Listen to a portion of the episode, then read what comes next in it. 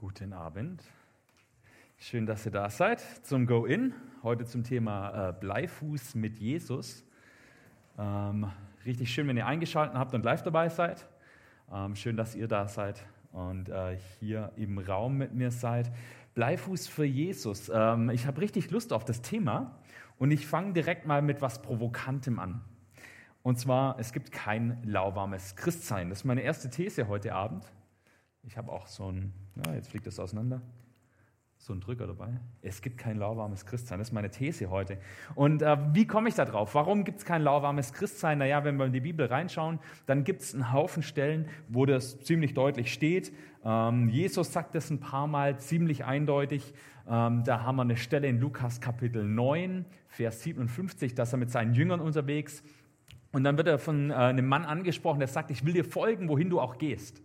Und Jesus antwortet, die Füchse haben ihren Bau und die Vögel haben ihre Nester, aber der Menschensohn hat keinen Platz, wo er sich ausruhen kann. Zu einem anderen sagt Jesus, komm, folg mir. Aber der antwortet, Herr, erlaube mir zuerst nach Hause zu gehen und meinen Vater zu begraben. Dann sagt Jesus, lass die Toten ihre Toten begraben. Deine Aufgabe ist es, die Botschaft vom Reich Gottes zu verkündigen.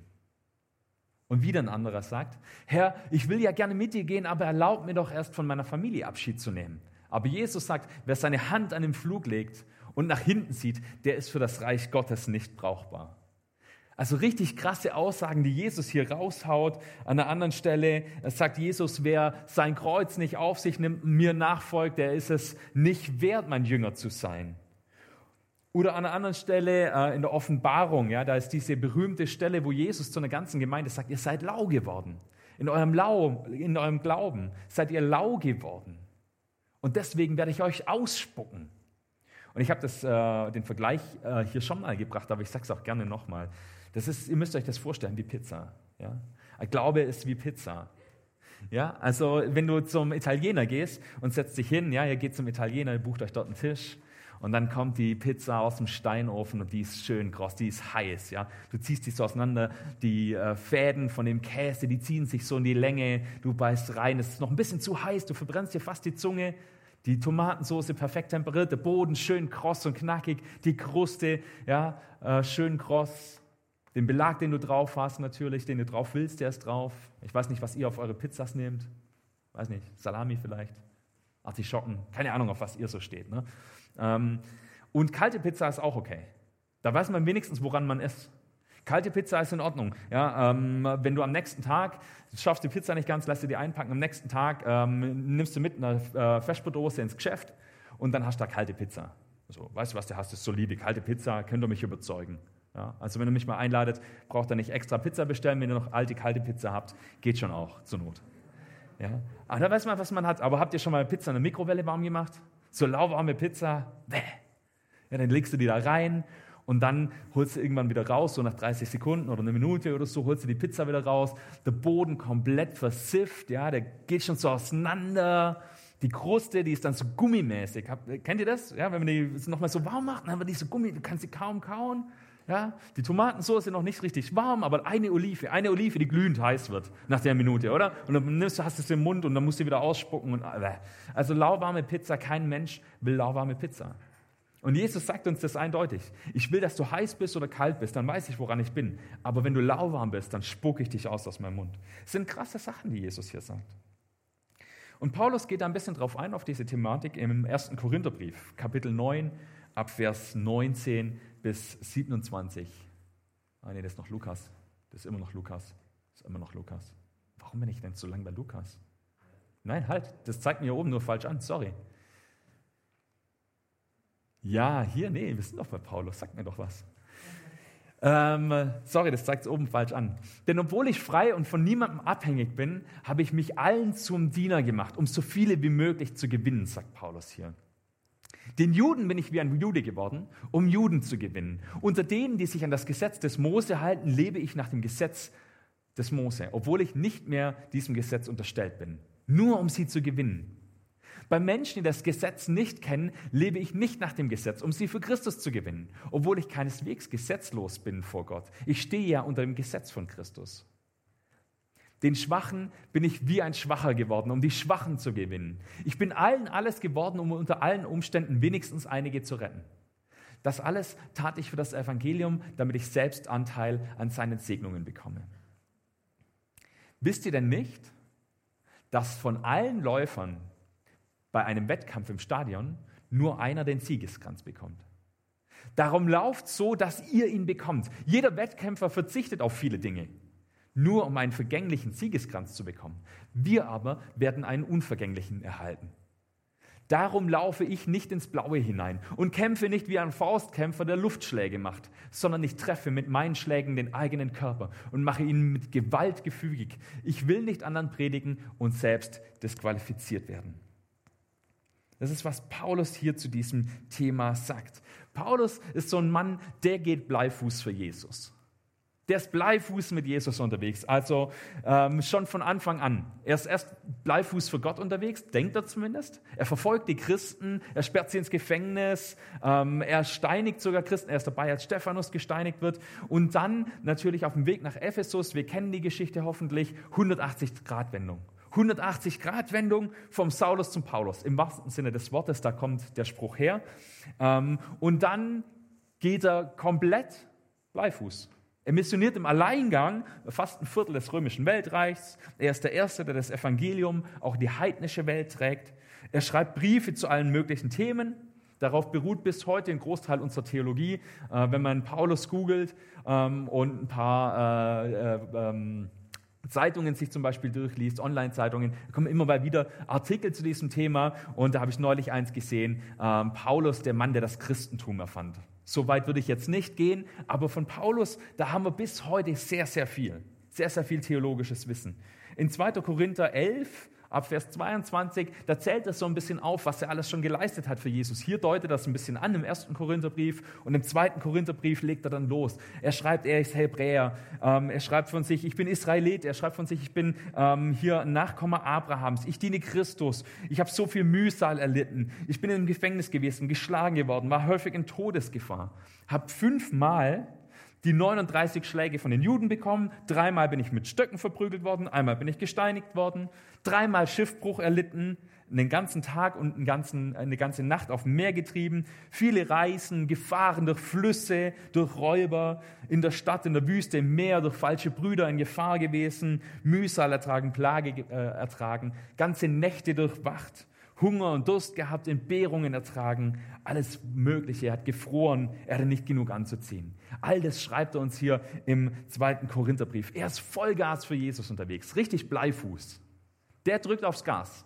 Ja? 50 äh, PS, glatten Steige nach Schopfloch hoch. Richtig das Gaspedal bis zum Boden durch. So ist Paulus unterwegs.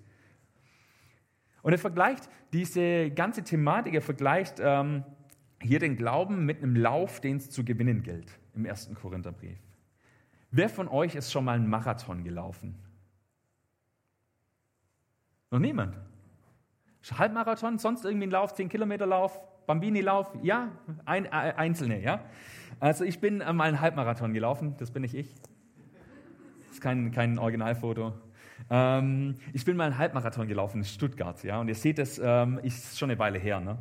ähm, als Hobbyläufer natürlich. Also wir haben uns zum Spaß angemeldet. Ich bin ab und zu äh, während meines Studiums laufen gewesen, einfach abends so ein bisschen zum Ausgleich.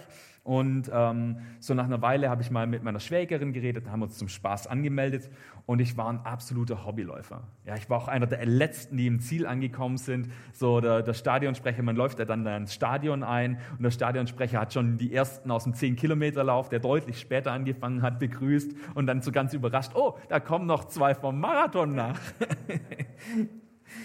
und äh, was ich damit sagen will, mitlaufen ist kein Problem. Ja, also sich anmelden, ja, zahlt man eine Anmeldegebühr, kriegt so ein Paket zugeschickt mit so einer Startnummer und dann ist man dabei. Mitlaufen ist nicht das Problem. Also ich habe vorher ein bisschen trainiert, ich war ab und zu mal laufen, da konnte ich so ein bisschen Fitness aufbauen, bin ich durchs Ziel gekommen. Aber wenn du so einen Lauf gewinnen willst, ist das eine andere Sache. Wenn ihr so einen Lauf gewinnen wollt, wenn ihr der Erste sein wollt, der durchläuft oder irgendwo auf dem Treppchen stehen oder sowas, ja, dann ist es eine andere Geschichte. Das ist ohne vernünftiges Training kaum möglich.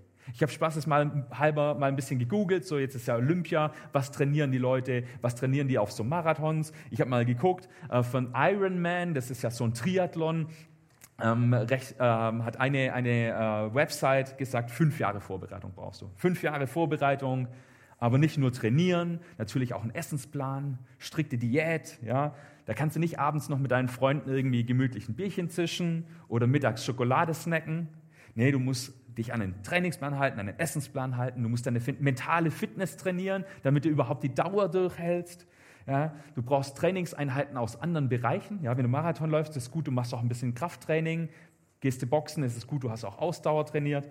Ähm, du brauchst spezielle Klamotten, du brauchst Ausrüstung, Trainingsmaterial, gute Schuhe. Manche holen sich sogar einen Personal Trainer. Also da musst du richtig was rein investieren. Wenn du gewinnen willst, ist es eine andere Sache. Dabei sein ist einfach. Und jetzt ist es ja so, in vielen Bereichen unseres Lebens ist es nicht wichtig, ob wir gewinnen oder nicht. Beziehungsweise da ist es okay, einfach dabei zu sein, oder? Also ich meine, wenn ich mit dem Paul zum Drachenfest gehe vom Kindergarten, da muss kein Drache gewinnen. Das ist schön, steigen Haufen Drachen hoch, hoch, das ist schön, das ist bunt, ähm, alle haben Spaß, alle gehen wieder nach Hause. Ähm, oder beim Grillen mit Freunden. Da muss keiner der Beste sein. Also es gibt ja manchmal so Leute, die verwechseln das, die wollen dann tatsächlich der Beste sein und sowas. Aber eigentlich geht es ja beim Grillen eher um Gemeinschaft. Da geht es darum, sich ein bisschen auszutauschen, Zeit miteinander zu verbringen. Da muss keiner Bester sein.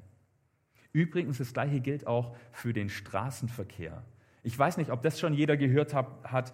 Wenn ich manchmal auf der Straße unterwegs bin, glaube ich das eher nicht. Auch im Straßenverkehr geht es nicht darum, Erster zu sein, ja, sondern einfach nur von A nach B zu kommen. Aber beim Glauben geht es offensichtlich um alles oder nichts. Paulus spricht davon, dass er den Lauf gewinnen möchte, dass er nicht nur Luftschläge austeilen will. Jetzt ist natürlich die Frage, wo habe ich den Drücker hin? Heißt es, dass ich jetzt 100% jeden Tag für Jesus geben muss? Heißt es jetzt, dass ich jeden Tag voll reinhauen muss, dass ich meine Familie hinter mir lassen muss, so wie wir es bei den Jesus-Texten vielleicht gesehen haben, dass ich mein ganzes Geld den Armen geben muss, dass wir jetzt jeden Sonntag Go-In machen müssen, am besten jeden Tag der Woche. Ja, Band, stellt euch schon mal drauf ein, abends immer hier. Naja. Und dann sagt er, ja, muss ich mich jetzt noch mehr einbringen oder was? In meiner Gemeinde, in meinem Umfeld, noch mehr, noch mehr, noch mehr machen, in meinem Dorf. Ich habe doch jetzt schon so viel zu tun. Da hast du völlig recht. Und da frage ich zurück, wie ist es denn beim Training? Wie ist es denn bei so einem Lauf? Jeden Tag zu trainieren bringt nichts. Man braucht doch Zeiten des Muskelaufbaus, der Regeneration der Muskeln. Also wenn man sich so Trainingshandbücher irgendwann mal durchliest, ja, es braucht immer wieder Zeiten, dass sich der Muskel wieder aufbauen kann und trainiert werden kann. Manche sagen, ja, du musst immer mal wieder einen Tag zwischen rein machen. Andere Quellen sagen zwei, manche sagen drei Tage. Ähm, ist eigentlich auch egal. Es braucht diese Zeiten der Regeneration. Genauso wichtig Cheat Days, ja, Schummeltage äh, würde man vielleicht auf Deutsch sagen. Ich weiß nicht, ob es ein deutsches Wort gibt. Ja, wenn man äh, trainiert, dann habe ich vorher gesagt, ist das Essen zum Beispiel genauso wichtig, so einen Essensplan zu machen. Wenn man abnehmen will, ist es wichtig, einen Essensplan zu machen. Und dann ist es wichtig, auch so vielleicht einmal die Woche oder einmal alle zwei Wochen so einen Schummeltag einzubauen, wo man essen kann, was man will. Ja, dass man dann wieder motiviert ist, in der Woche drauf, ähm, sich an den Essensplan zu halten. Das ist einfach eine mentale Sache. Ne? Auch das gibt's. Bleifuß heißt nicht Burnout. Bleifuß heißt nicht, dass wir jetzt so viel geben müssen, so viel machen müssen, dass wir irgendwann im Burnout landen. Auch das das gibt's Leute, die sagen, ich möchte so Bleifuß für Jesus unterwegs sein und die ganze Zeit machen und die ganze Zeit tun und dann irgendwann im Burnout landen. Sehen wir äh, bei Pastoren auch manchmal, sehen wir auch in der Bibel manchmal. Also ich habe ähm, im Herbst mal eine Predigtreihe zu Elia gemacht. Bei ihm war es genauso. Wenn ihr euch daran erinnert, als er dann nach der Geschichte am Karmel dann in die Wüste gegangen ist und dort zusammengebrochen ist. Bleifuß ist nicht Aktionismus. Aktionismus ist das, was Gott nicht von uns will. Hosea 6, Vers 6. Denn Güte will ich von euch und nicht geschlachtete Opfer.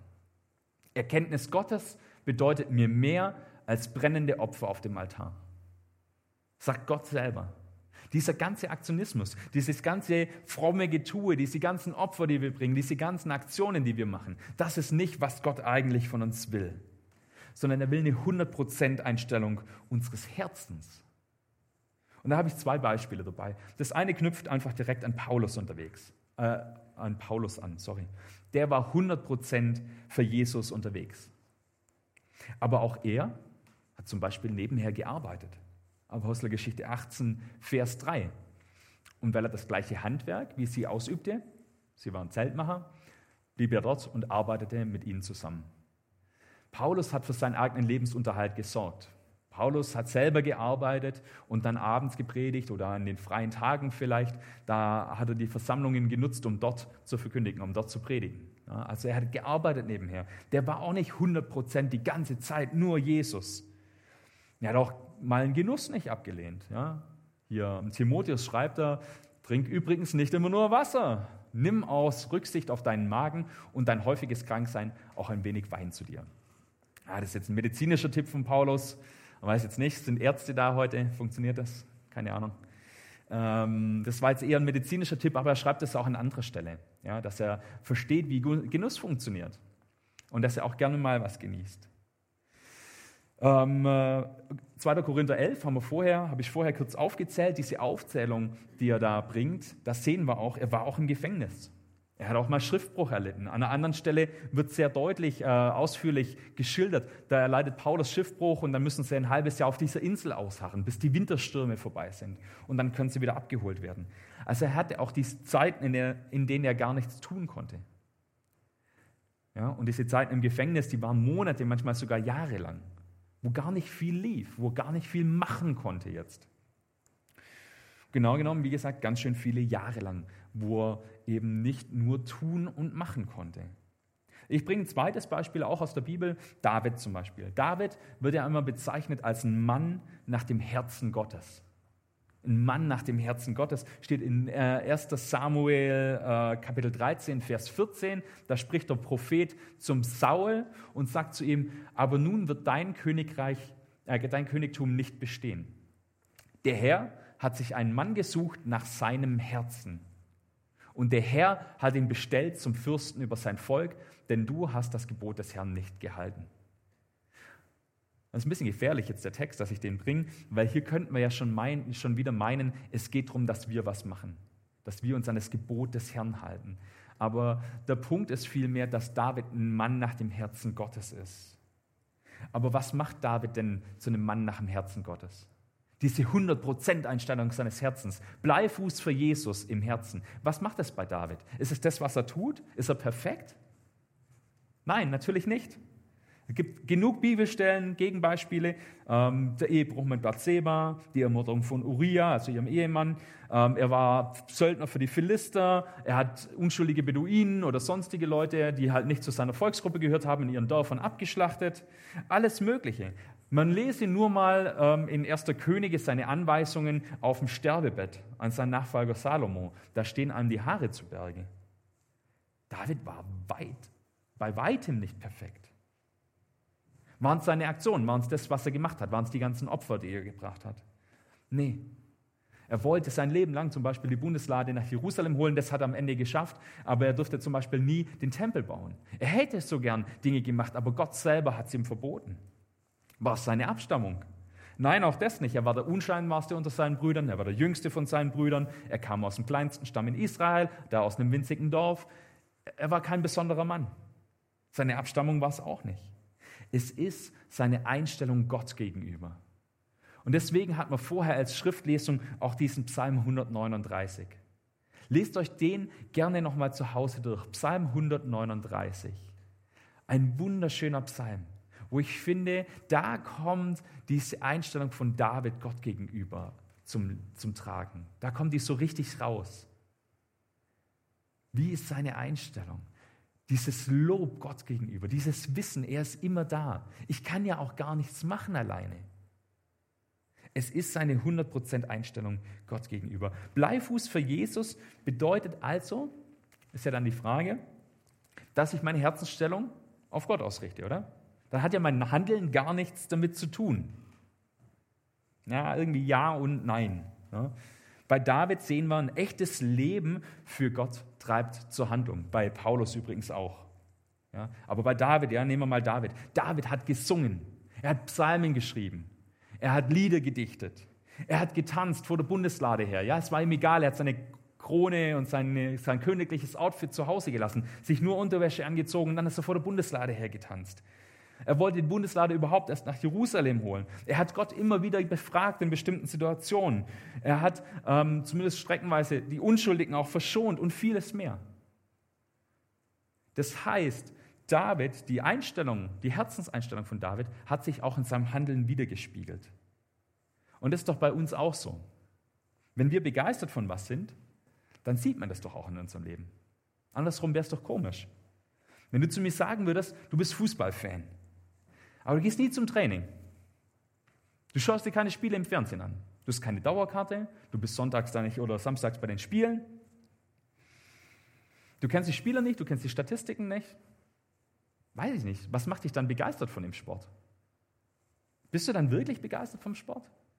Wenn jemand sagt, boah, ich bin begeistert vom Umweltschutz, ich bin voll im Umweltschutz aktiv, ja, und dann klebst du dich nicht auf der Autobahn fest. Ja, okay, das ist noch nachvollziehbar. Muss dich nicht jeder auf der Autobahn festkleben. Ja? Aber du fährst einfach ein riesen SUV, deine Frau hat auch noch einen, du fährst den Q7, sie fährt den Q5, deine drei Töchter kriegen alle einen Q3, keine Ahnung, ich weiß es nicht. Ähm, da baust du dir ein Mega-Haus auf die grüne Wiese, trennst deinen Müll nicht, hast Aktien von allen großen Erdölunternehmen und heizt bei offenem Fenster. Ja, voll begeistert vom Umweltschutz. Ich äh, weiß es nicht, wie geht's euch da? Du sagst, du bist begeistert von Autos, ja, aber du gehst, du fährst kein Auto, du schaust keine Rennen, du bist nicht auf Oldtimer-Treffen, du weißt nicht, was ein Keilriemen ist. So, bist du dann wirklich begeistert von Autos? Ja? Oder nehmen wir das Beispiel vom Laufen nochmal. Du sagst, ich bin ein begeisterter Marathonläufer. Ja? Aber du trainierst nicht für den nächsten Marathon. Du bist noch nicht mal angemeldet für den nächsten Marathon. Du hast keine Laufschuhe, futterst immer Chips, keine Ahnung. Also, wisst ihr, wie ich meine?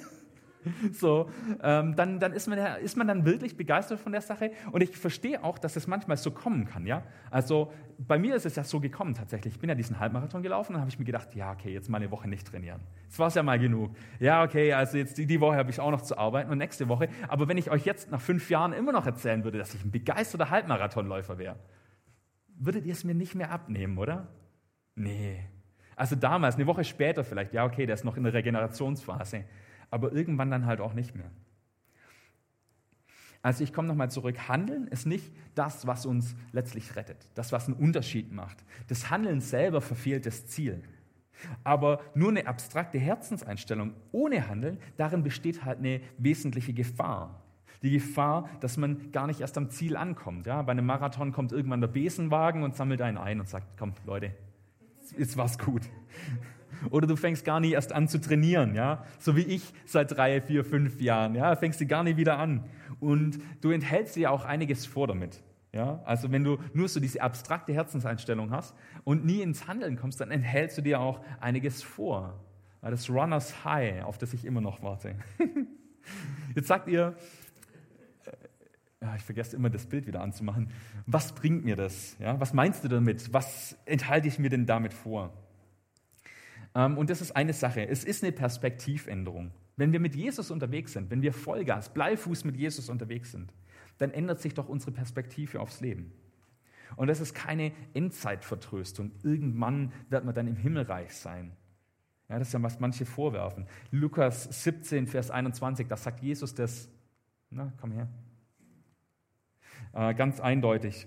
Ihr werdet, man wird auch nicht sagen können, seht, hier ist es. Also er spricht über das Himmelreich. Oder seht einmal dort. Nein, das Reich Gottes ist schon jetzt mitten unter euch.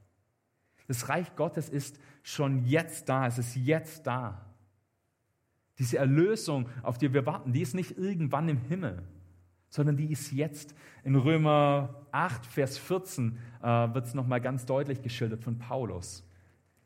Er sagt da, denn diejenigen, die von Gottes Geist gelenkt werden, die Bleifuß mit Jesus unterwegs sind, die sind Kinder Gottes.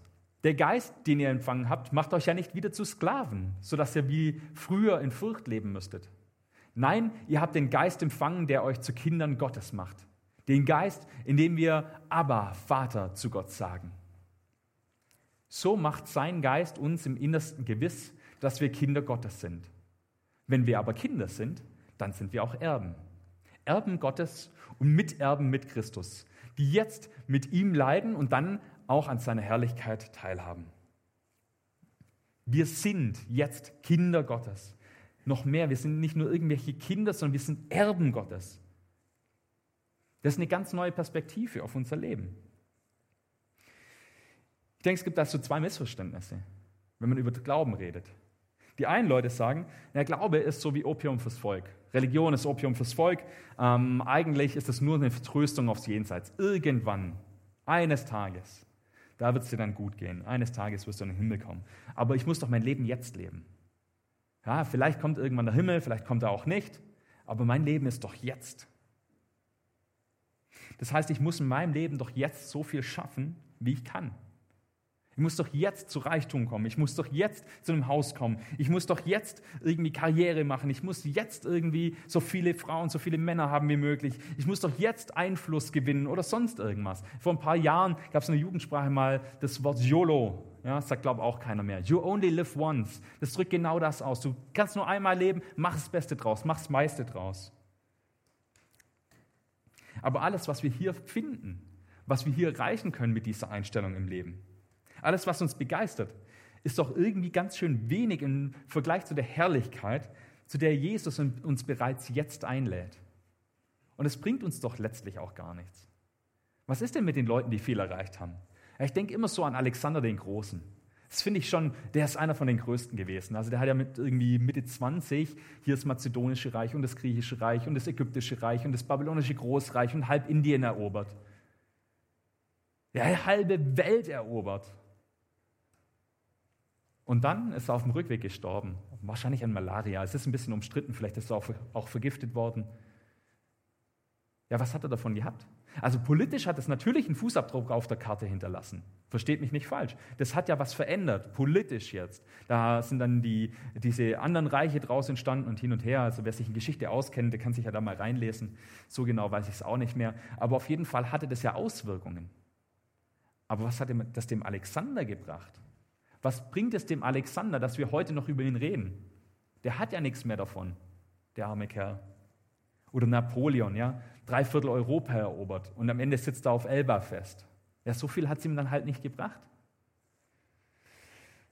Ja, oder schauen wir Superstars an, keine Ahnung, Michael Jackson. Ich nehme nur noch, noch mal einen raus. Michael Jackson, ja, einer der berühmtesten Musikstars des 20. Jahrhunderts, berühmt wie kein anderer, Haufen Geld gehabt, aber am Ende des Tages konnte er ohne Narkosemittel nicht mehr einschlafen.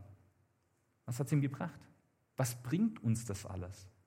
Irgendwann sind wir tot, dann können wir es ja nicht mitnehmen.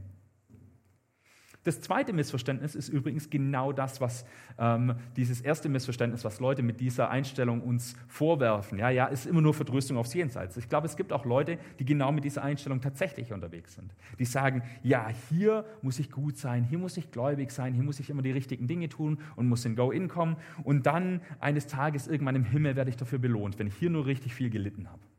Ja? Es ist viel besser als diese beiden Optionen. Die Ewigkeit hat jetzt bereits begonnen. Ich bin Kind Gottes. Ich kann von mir sagen, der Tod hat keine Macht mehr über mich. Dadurch, dass ich gestorben, mit Christus gekreuzigt, begraben und auferstanden bin, hat mein altes Leben, Sünde, Tod und Teufel, kein Herrschaftsrecht mehr über meinem Leben. Dadurch haben alte Strukturen und Prägungen kein Herrschaftsrecht mehr über meinem Leben. Diese Dinge sind noch da in meinem Leben. Die beeinflussen mich auch noch. Die können mir auch noch Kummer machen. Aber sie haben nicht mehr dieses Herrschaftsrecht über mir.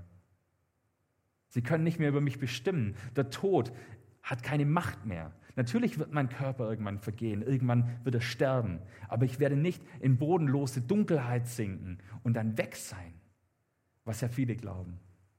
Nach dem Tod, da kommt nichts mehr.